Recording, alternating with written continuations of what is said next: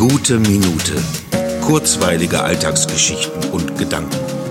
Mein Name ist Matthias Hecht und jetzt geht's auch schon los? Nein, die gute Minute wird nicht zum reinen Katzenpodcast. Aber da ich mir selbst treu bleibe, kann es auch heute um nichts anderes gehen. Denn in der ersten Zeit dreht sich eben alles um die Eingewöhnung, wenn eine Katze in eine komplett neue Umgebung kommt. Katzen sind sehr sensibel und feinfühlig. Ja, wie ich eben. Ne?